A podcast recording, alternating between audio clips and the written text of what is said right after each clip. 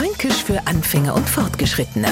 Heute Ausbottelt. Horch, das kannst du nicht mehr anzeigen. Das ist ja total ausbottelt. Und was haben wir damit gemacht?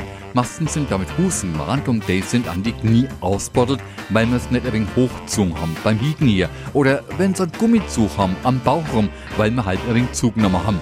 Ausbottelt können auch Söckler sein. Noch halten sie nimmer und rutschen immer runter. Meistens haben wir Männer ausbottelte Sachen, weil wir Mana das T-Shirt, das wir uns 1985 auf Ibiza gekauft haben, das hält ewig.